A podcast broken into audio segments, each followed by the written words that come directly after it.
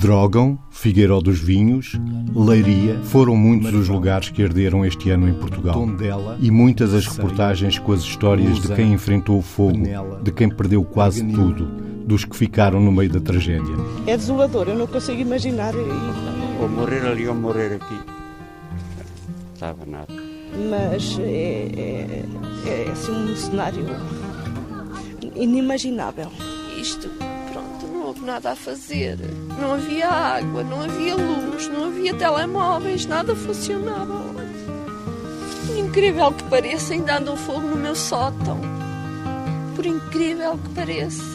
Entrespostos na freguesia de Campelo, Conselho de Figueiró dos Vinhos, há pouco mais do que meia dúzia de casas mas apenas duas pessoas habitam a aldeia de forma permanente. João Alexandre, repórter da TSF, foi onde o fogo deixou marcas. Falou com as pessoas, esteve com elas. Obrigado, João, por teres aceitado o desafio de te sentares no cadeirão do pensamento cruzado para falares sobre as emoções que podem passar na narrativa de uma reportagem. Estiveste em Pedrógão em junho e neste fim de semana em Leiria.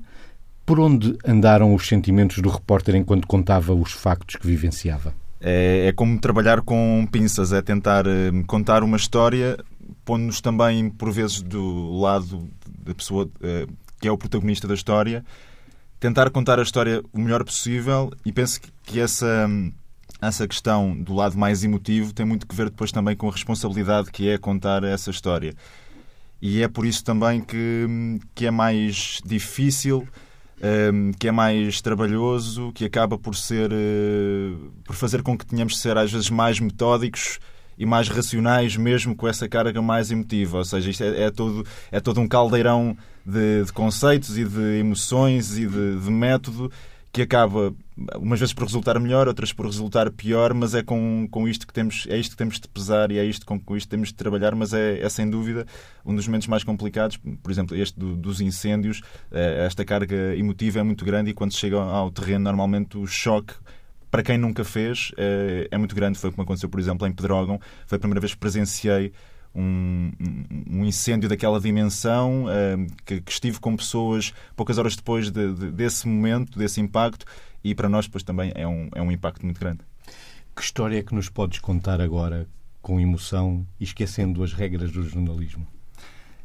Não sei se são, são histórias uh, propriamente uh, inovadoras, tendo em conta aquilo que temos, temos ouvido e que temos visto nos últimos meses, mas eu recordo, por exemplo, uh, uma história tão, tão simples como eu chegar à casa de, de uma senhora na, em Vila Facaia, penso que esse era, era o nome da, da localidade, ali na zona entre Figueiró dos Vinhos e Castanheira de Pera, nos incêndios de Pedrógão, e, e, a senhora estar ao telemóvel a falar com um familiar, a, a falar de, de, tudo aquilo que tinha perdido. Eu esperar ali alguns minutos para, para falar com ela. Ainda ela não se tinha percebido que eu era sequer jornalista. Eu andava por ali a, a tentar falar com algumas pessoas, já, já ao cair da noite. E a pessoa chegar ao pé de mim, uh, ali a, a, poucos metros, ainda antes sequer de, de, de saber quem eu era, já estava, uh, estava a chorar, uh, estava a dirigir-se a mim como, como se quase se eu fosse um familiar e depois a ironia das ironias. Uma pessoa que tinha estado no dia anterior a tentar apagar o fogo sem água em casa, no dia a seguir, depois de ter rebentado um contador, tinha um verdadeiro riacho à frente de casa, negro, a correr, e a senhora a correr em direção a mim também eh, a dizer. Uh, Ainda ontem não tinha água e estava aqui este fogo todo e agora tenho um rio à frente de casa e a senhora a chorar e a abraçar-se a mim sem me conhecer de lado nenhum.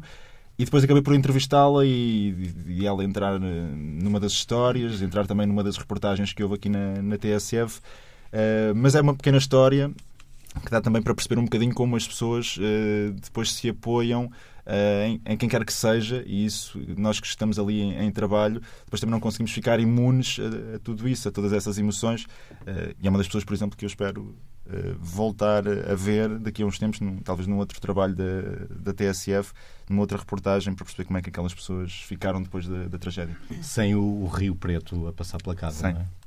Vitor, uma reportagem com esta senhora, como contou o, o João Alexandre, o facto da reportagem vir à comunicação social ser conhecida uh, por muitas pessoas pode ser libertador de algum pode ser libertador de alguma maneira da tristeza que a pessoa possa estar a viver? Pode, sem dúvida, e desde que as reportagens sejam, sejam feitas com sensibilidade, com sensibilidade e com aquilo que o João há bocado falava, anteriormente falava, quando dizia que tinha que alinhar os factos a tentar meter-se no lugar do outro. E este é que é um grande exercício. Como é que nós cons conseguimos alinhar os factos com aquilo que é a empatia? Porque é verdade que o João não é terapeuta daquela pessoa, não é? Mas é um jornalista que está, naquele momento, a tentar informar.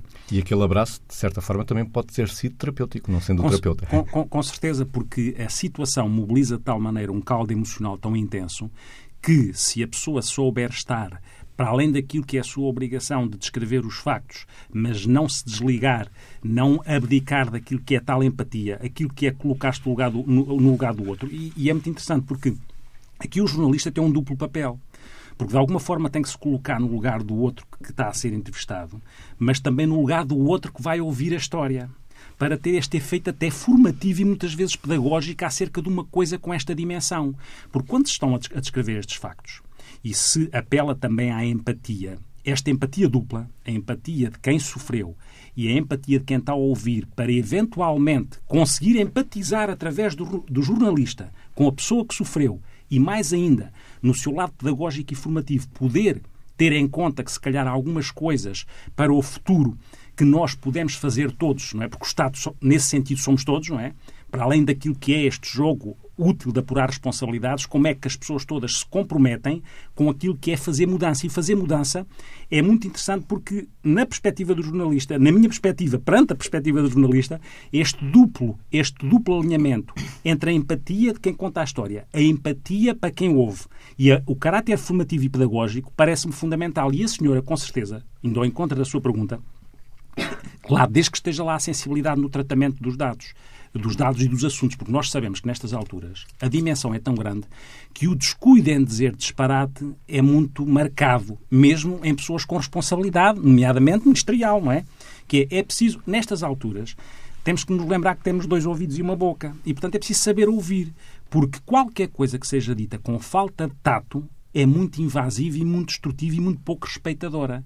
A dignidade de estar e a sensatez de estar perante o sofrimento do outro faz com que exista aqui um exercício de tato também do próprio jornalista. E se a história é bem contada, é contada factualmente e com sensibilidade natural, porque a empatia é um bilhete de ida e volta. O João tem que ir ao lado do, da outra pessoa com um bilhete de ida e depois com um bilhete de volta para contar a história, porque senão fica do outro lado e deixa de exercer o seu papel de jornalista. Este bilhete de ida e volta é o que se pede ao João e é o que ele estava a descrever, não é? Conseguindo colocar depois a outra história mais marcada. Não sei se. Até pergunto isto ao João, se isto faz algum sentido, este, este, este, este, este, duplo, este duplo mecanismo de quando conta uma história, está a contar a história da pessoa que viveu a história, mas também está a contar a quem vai ouvir a história. E se isto, isto já é a minha curiosidade, como é que o jornalista se coloca nisto? Porque quer passar a mensagem de uma forma eficaz e eficaz e com as emoções que representa a situação. É preciso controlar uh, as nossas emoções para poder também depois transmitir da melhor forma as emoções dos, das outras pessoas que são os protagonistas da história. Não sei se, se nestes casos é, é possível fazê-lo da forma mais correta, mas uh, é o nosso trabalho e, e, temos de o tentar fazer. Agora, essa questão do bilhete ida e volta é, é, é exatamente isso. É, num primeiro momento, pelo menos é assim que eu entendo. No primeiro momento é, é colocarmos no, no, lugar do outro, perceber uh, o drama da, da, outra pessoa. Depois é regressarmos um bocadinho a, a, nós, enquanto profissionais, e tentarmos transmitir aquilo que é o drama dessa pessoa através do, dos, nossos, dos nossos olhos e depois também da, no, da nossa voz, da nossa, da nossa escrita. Uh, da forma mais eficaz possível, né? sendo filtrado também depois pela, pelas nossas emoções, mas tentando que que esse filtro não acabe por não, por não tingir aquilo que é, são as emoções das outras Deixa pessoas. Só que interpelar, até, que é uma coisa aqui muito interessante que eu também gostava de ouvir depois a, a, também a vossa opinião, não é? Que, é? que é, há aqui uma coisa que se chama voz, que é a voz em rádio. Na televisão as pessoas são invadidas com a imagem, contido que isso tem de bom e de mau. Em rádio, o timbre, o tom, uh, o andamento que se dá à voz perante um acontecimento com esta dimensão, como é que isto conta? Porque isto pode, isto pode, eh, esta forma de contar uma história, no seu timbre, na sua tonalidade, no, no seu momento registro, em que o repórter se engasga... Isto pode contar para a importância como a história verdadeiramente é passada. Como é que isto conta? É, é, um, é também é, é curioso isto. Margarida, como é que as emoções uh, se protegem? Como é que um repórter, como é que imagina que um repórter protege as emoções na altura de, uma, de um relato uhum. destes, como nos incêndios? Uh, vou, vou, vou, tentar, vou responder-lhe a isso uh, de acordo com a minha opinião, mas começando por dizer que, de facto, a forma, se calhar, é a forma humana. Ou seja, realmente, uh, quando nós falamos de, de, eficácia e de eficiência neste tipo de reportagens, não é? É no sentido, provavelmente, digo eu, pondo-me agora no lugar da jornalista, no sentido da pedagogia, não é? Ser pedagógico, ser informativo, fazer alguma coisa de construtivo perante as pessoas que estão a ouvir e que, portanto, que a partir da informação que é passada se unem e se solidarizam, não esquecendo de facto que a solidariedade é a primeira vocação do ser humano. Uh, mas, uh, mas há aqui este aspecto que é também controlar as emoções de uma forma que, por um lado, seja uh, humana, ou seja, não se pode ser frio nestas coisas. Às vezes confunde-se frieza com controle das emoções. E nós tivemos aqui, assim, desempenhos políticos muito desinteressantes de pessoas que, efetivamente, não sendo jornalistas, sendo políticos, uh, foram provavelmente muito controlados. Na minha opinião, foram controlados demais, foram frios, foram, uh, enfim, acharam que tinham uma supremacia qualquer sobre os outros seres humanos, e eu entendo que os seres humanos não têm supremacia sobre, sobre outros. Uh, foram absolutamente incapazes de empatizar portanto, o excesso de frieza eh, que pode parecer eficácia e pode parecer eficiência, obviamente, na minha opinião, não é? Uh, são hum, é tudo quanto não se quer nesta altura, porque nesta altura nós queremos é unir-nos, queremos saber que, que, que, estamos todos para o mesmo, embora uns tenham sofrido mais do que outros. E sofreram tanto que se perderam pessoas muito próximas, perderam tudo o que tinham e, portanto, com isto foi uma boa parte da sua vida, que, enfim, depois poderemos falar da maneira como tentar trabalhar isto. Mas tentar trabalhar isto não é dizer de forma fria tem que ser resiliente. A mim apetece-me dizer resiliente uma ova, quando efetivamente estamos a falar de uma pessoa que perdeu todos e perdeu tudo. Por exemplo, onde é que se vai buscar a resiliência para isto? Isto agora fui eu que não controlei as emoções. Mas uhum. pronto, é que é assim. Mas pronto, o controle das emoções. De facto, o controle das emoções é importante. Mas também é importante ter a noção que até nisto nós, como pessoas, podemos ser limitados. E se não se espera, não se espera, não é? É assim, não é? Que um jornalista chore ou que não sei o quê. Não é isto que se quer. Mas se, com genuinidade e com inteireza, saltar uma lágrima de um olho de um jornalista, ou uma aflição, ou uma voz, o Vitor falava da voz, ou uma voz, voz embargada. exatamente, embargada e fragilizada num determinado momento e numa determinada circunstância. Para mim, isto parece-me que é o completar da reportagem. Ou seja, não são uns robozinhos que estão ali à espera de que a escrita automática, através de um algoritmo com meia dúzia de dados que são inseridos num computador, dite uma notícia. Não. É uma alma que lá está. É um corpo inteiro. É uma pessoa que é jornalista que por alguma razão é jornalista também naquele tipo de cenários, não é só certamente porque o lugar onde trabalha o manda para lá, é porque também se identifica e gosta de fazer aquilo e quer estar e quer estar onde é preciso para fazer o seu papel. E, portanto, o controle é, um, obviamente, tentar não chegar ao limite uh, da expressão, porque não é possível, quando às vezes apeteceria, mas é Uh, nós, nós temos que ter a noção que há quatro emoções básicas e as emoções são sempre sentimentos em estado agudo. Eu às vezes digo isto só para nos lembrarmos que as emoções são mais difíceis de controlar, de controlar do que os sentimentos, não é? Pronto, há quatro, depois há quem considere que há seis. Portanto, a tristeza, a alegria, o, o medo, a raiva e depois também há considera, quem considera a surpresa e o nojo. Pronto. Uh, mas, de facto, uh, todas estas as emoções já são difíceis de controlar porque são emoções não é? Se fossem só sentimentos passageiros, eram mais fáceis. Naquela circunstância em que o próprio jornalista, além de estar a olhar para as pessoas concretas, pode estar a olhar, por exemplo, para o próprio medo. Houve uma reportagem qualquer que eu assisti no meio desta, desta semana toda, não sei se foi em televisão, que um jornalista estava, creio que sim, estava a fazer uma reportagem e notava-se a aflição na voz dele. E aquela aflição, para mim, não me pareceram nada emoções descontroladas, muito pelo contrário, pareceram-me emoções eh, proporcionadas. E, e, e, isto é bastante importante. Porquê? Porque ele também se notava o seu medo de estar numa estrada que ele próprio podia estar a caminhar para a morte. Vítor, quando é que as emoções fazem parte da notícia ou quando as emoções passam para o sensacionalismo? Quando as pessoas estão mais centradas nelas próprias e num objetivo utilitário e não propriamente as pessoas uns nos outros. E Exato. neste caráter, E a e neste Exatamente. caráter pedagógico, formativo, eh, passar a mensagem, mas passá-la com esta sensibilidade, com esta sensatez. Já falámos aqui de duas ou três coisas e que em relação à natureza deste acontecimento são determinantes, porque, eh, por um lado, depois acabei até por não a- a- acabar a resposta à sua pergunta. É claro que a senhora, se- para para a senhora pode ser, desde com sensatez, pode ser uma coisa importante, porque todos nós gostamos de eh, contar para os outros. Todos nós gostamos de pertencer a algo. E quando somos envolvidos nessa compreensão pelos outros e sentimos que contamos para os outros, que os nossos problemas contam para os outros, claro que isso é apaziguador. Mas para isso é preciso uma coisa fundamental, que é essa sensatez na forma de contar e a pessoa descentrar-se dela própria para tentar fazer este movimento de ida e volta que já falámos na descrição daquela notícia. Sendo que, quando a Margarida há bocado falava da questão da, da- do registro da solidariedade, que é uma coisa que nós, nós eh, vivemos em comunhão uns com os outros, não é? Somos espelhos uns dos outros, para o bem e para o mal. E- mas, mas é curioso, não é? É curioso porque nós temos mais tendência a ser solidários de uma forma reativa, que é perante uma coisa que acontece complicada, nós somos tendencialmente, e o português é muito solidário reativamente, mobiliza-se para responder. Mas o grande desafio, e que também as peças jornalísticas trazem à colação para cima da mesa, é tentar mobilizar as pessoas para uma solidariedade antecipativa, que é o que é o que eu posso fazer para evitar qualquer coisa. Muitas vezes nós disponibilizamos imediatamente todos, até porque nos projetamos na desgraça dos outros. Ou seja, quando vimos uma aflição, é mais fácil fazer o movimento se fosse eu porque estamos, a assistir. Quando é para prevenção, somos menos solidários de forma antecipativa e devíamos ser mais solidários de forma antecipativa.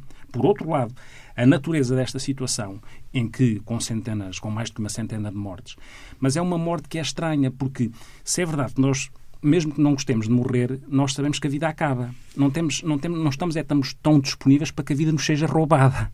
Ou porque nos seja roubada as nossas casas, que é muito identitária, não é? Porque estas pessoas têm que lidar com a morte de pessoas e, ao mesmo tempo, reorganizar as suas vidas. O que apela a uma resiliência enorme, que é muito misturada com sentimentos muito intensos e emoções muito intensas, onde aquilo que é a revolta, a raiva, a procura do bote expiatório, tudo isto fica muito intenso e muito dramático dentro das pessoas e legitimamente. E como isto é legítimo, quem está do outro lado e tem responsabilidades tem essa, deve ter essa obrigação formativa, desde o jornalista ao político, para conseguir que isto permita que as pessoas façam um, luto saudável, seja isso o que for para que se reorganizem, para que se transformem, para que saiam do impacto daquilo que é o choque, daquilo que é até o desligar às vezes emocional por defesa, aquilo que é a desorganização e se começarem a reorganizar. E todos nós somos corresponsáveis neste processo de reorganização. Todos nós, naquilo que dizemos, naquilo que fazemos ou naquilo que não fazemos, por ação ou por omissão. E na forma como dizemos. E esta é a nossa responsabilidade. Estava, estava a ouvi-lo e estava a pensar eh, nesta coisa do abraço. Esta, a senhora veio-me abraçar, dizia o João, não é? E também anda aí uma fotografia do, do, do nosso Presidente da República, que tem estado realmente muito bem nisto. Uh, isto é, volto a dizer, estou a dar a minha opinião.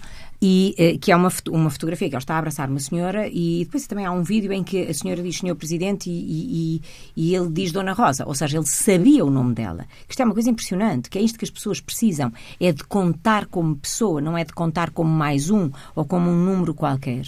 E, um, e nós sabemos, até que há estudos que indicam, o poder do abraço. O abraço produz, produz autoconfiança, produz sentimento de proteção, produz várias coisas. Uh, produz Também, a. Só dizer uma coisa Diga. que me parece importante. Isto tudo faz sentido desde que esteja lá dentro a A autenticidade. genuinidade, claro. Quem abrace formalmente não abrace. Não, isso não é abraço. Quem- não é? Atenção àquilo que é a autenticidade relacional. E este é? aqui não é um caso único, até porque eu posso. No meu caso e no caso de, de outros jornalistas, o número de, de pessoas que, que falava connosco e que, que nos dava a mão quase uma, uma, uma atitude sem, sem pensar, Que vos pedia a mão. que nos, que nos pedia a Dava e mão. pedia, pois, dava a pedir. É isso, é isso. que nos agarrava a mão e- quase inconscientemente Uhum. e que já estava, a- estava a conversar connosco já com, com, com as duas mãos agarradas a uma das nossas Pois. mãos Uh, isso era, era, era normal uh, e nestes, nestes cenários também já nos habituámos um bocadinho a que, a que isso aconteça, porque há essa, essa necessidade às vezes de, de proximidade, porque muitas pessoas também uh, vivem sozinhas claro. ou, ou perderam um familiar, ou perderam os bens, os ou animais. não sabem, ou perderam os animais, que também são o sustento, outras vezes são companhia, outras vezes são, são guarda claro. da, da lida do terreno. Uh, mas no fundo é essa questão das pessoas, mesmo que, mesmo que tenham familiares, que não tenham perdido os familiares, uh, mesmo, que, mesmo que tenham ali os vizinhos, sentem-se muitas vezes sozinhas porque ficaram desamparadas, porque tiveram de andar a combater o fogo e depois isso acaba por fazer com que tenham essa necessidade de proximidade com quem quer que seja, que, se, com, que sintam um pouco, que, que una, sintam um pouco é? de confiança. Pois, claro, não, e, claro. E, e, vai ao, e vai ao encontro da nossa natureza, porque somos todos iguais e temos de ter esta consciência, porque verdadeiramente, quando o nosso instinto, quando aquilo que é nossa sobrevivência está posta em causa, o instinto de sobrevivência é acionado. E é acionado de três maneiras básicas, com, com coisas boas e também coisas más, como tudo na vida, porque nós ou fugimos, ou atacamos, ou paralisamos. Uhum. E depois é importante que nos regulemos, que haja um processo de regulação. E a regulação inclui isto que o João está a dizer, que é o fazer pontos com outros que me permitam que a minha segurança, que o meu sentimento de pertença, que a minha sobrevivência esteja ancorada no outro eu procuro ancorar-me no outro para conseguir, claro. e através daqui, ter um efeito de transformação, ter um efeito transformador, este efeito de que nós fazemos parte aqui de um todo. E, e isto somos todos iguais, é preciso ter essa noção, porque nós ficamos ameaçados pelas mesmas razões, respondemos, e depois é curioso, porque há bocado eu dizia que quando estamos a lidar com uma morte natural, então dizia isto, dizia que havia esta coisa da vida roubada ou da vida que acaba. Numa morte natural, nós fazemos o luto, é a vida que acaba, mas uma, uma morte não expectável, é, é, mais complicado fazer o luto e pode mobilizar sentimentos mais intensos e, e, que se perpetuem mais no tempo. Porque o que acontece, até é uma coisa aqui estranhíssima nestas mortes, muitas das pessoas, como nós sabemos, morreram a fugir. Ou seja, no instinto de sobrevivência que é fugir, morreram dentro dos carros a fugir do fogo. Até, até nisso foram atraiçoadas com as outras pessoas e, e, mobilizando outra coisa, que é mobilizando sentimentos de culpa complicados, porque muitas vezes estas coisas têm a culpa ao lado. E há há aquela culpa que é como é que eu não salvei alguém, a outra culpa que é como é que eu sobrevivi? E, e, e, e o meu não sobreviveu, e depois a, a culpa que é culpar os outros. Isto é uma dinâmica tão marcada que, obviamente, é fundamental que as pessoas tenham a noção disso naquilo que é também proporcionarem depois meios de suporte em termos de saúde mental para que estas pessoas não, vivem, não vivam em permanente, uh, algumas delas, obviamente, outras têm, cada as pessoas são todas diferentes, não é? E as situações diferentes, mas não vivam em perturbação de stress pós-traumático para o resto da vida. É? Exato. Já Aliás, agora... seguir só essa questão da, da saúde mental, porque uh, até agora há dois ou três dias, quando a Associação dos Familiares das Vítimas de Petrógão Grande esteve reunida com o Primeiro-Ministro aqui em, em Lisboa, uma das, uh, das, das, notas que saiu depois uh, por parte da Associação,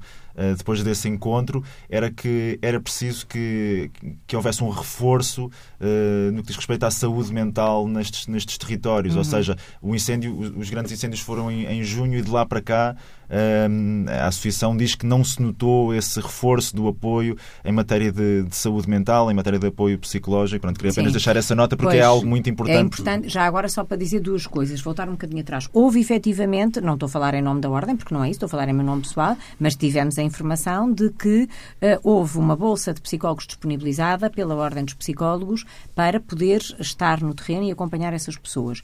Depois, um outro aspecto fundamental que é este tipo de apoios não é ir lá, fazer a estrita intervenção na crise e vir embora. Este tipo de apoios precisam de continuidade.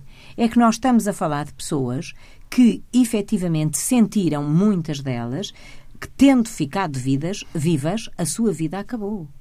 E, portanto, é evidente que os apoios de continuidade que têm que ser dados aqui para que as pessoas consigam pôr as suas coisas em perspectiva, consigam elaborá-las de forma sustentada, consigam ter alguém que com elas pensa as possíveis eh, soluções a encontrar, caminhos a abrir, eh, no fundo, que estas pessoas consigam ser mobilizadas para recomeçar e serem ajudadas a refletir todo um novo caminho de vida depois desta, desta interrupção terrível, um, de tanta coisa que, que foi, no fundo, um sonho de uma vida toda. Outro dia ouvi alguém com 60 anos que dizia uma coisa que é um, construir até agora. E agora perdi. E como é que eu me consigo, de certa maneira, não sei se a expressão esse, era esse, reinventar. esse é um lado, mas até gostava depois que o João até uh, nos desse também este feedback de, em relação a isto que eu vou dizer, que depois também se vê, por um lado nós sabemos, até pela nossa área, que há aqui impacto grande, que se não houver a oportunidade de fazer uma catarse, de ventilar e, e nós da saúde mental temos a humildade suficiente para saber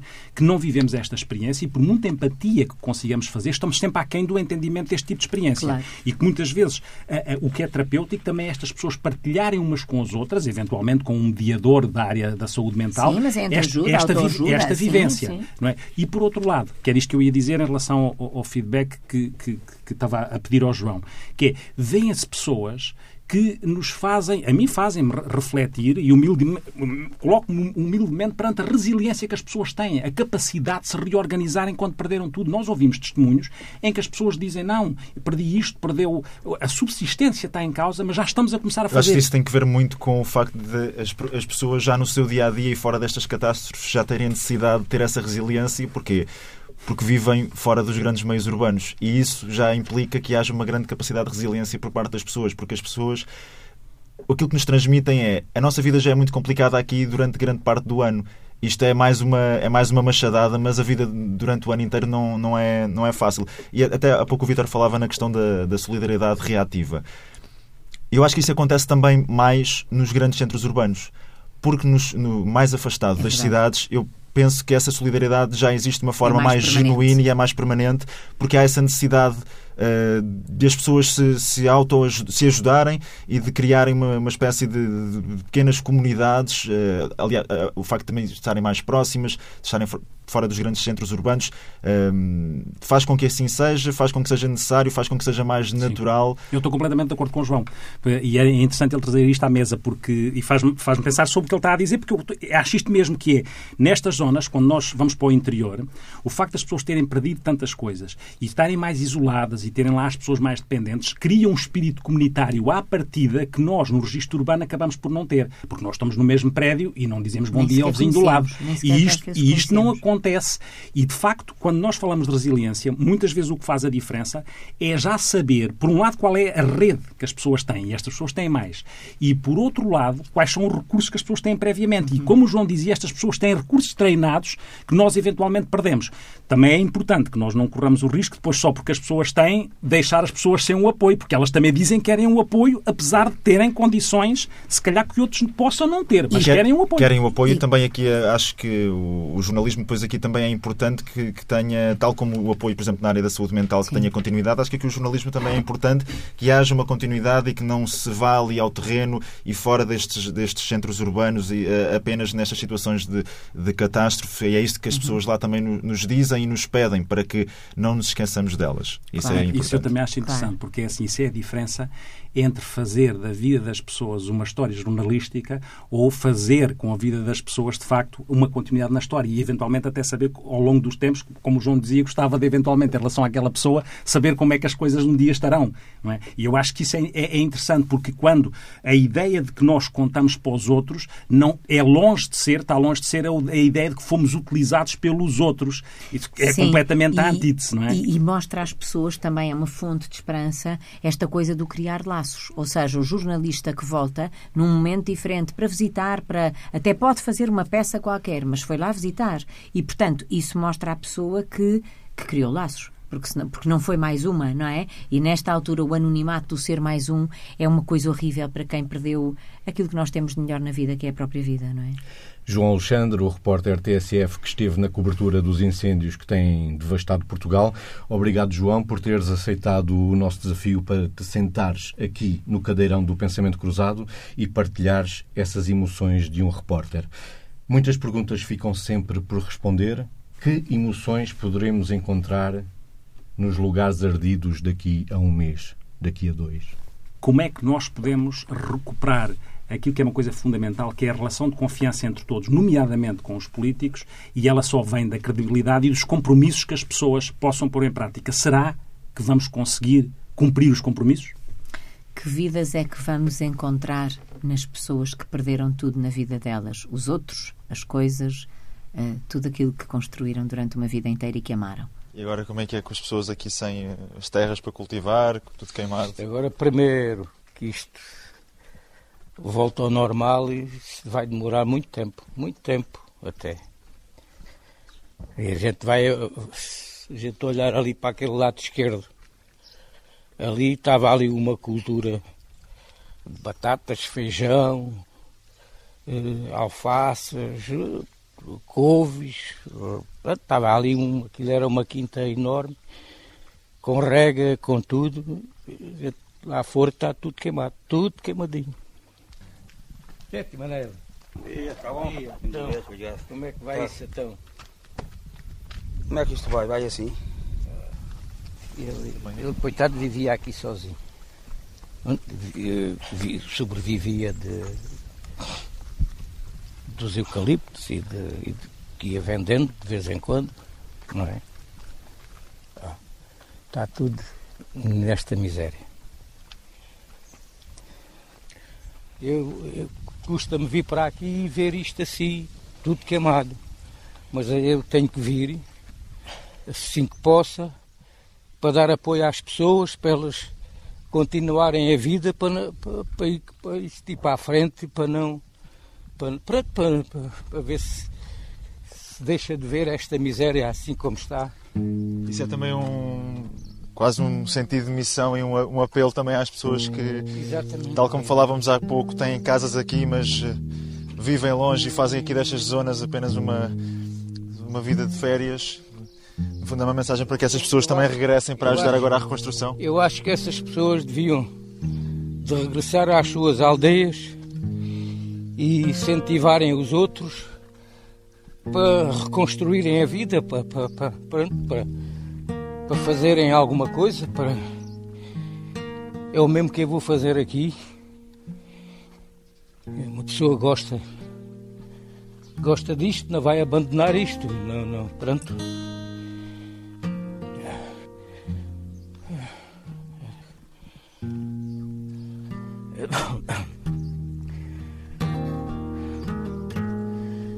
Eu sei que há aí pessoas que agora desmoralizam de uma maneira que entregam-se a isto e depois já não, já não fazem nada, não é? Ah, com o desgosto de ver as coisas assim, e, mas não, isso não pode ser. Eu, é o que eu digo a eles e eles têm que continuarem para ver se se faz aqui alguma coisa.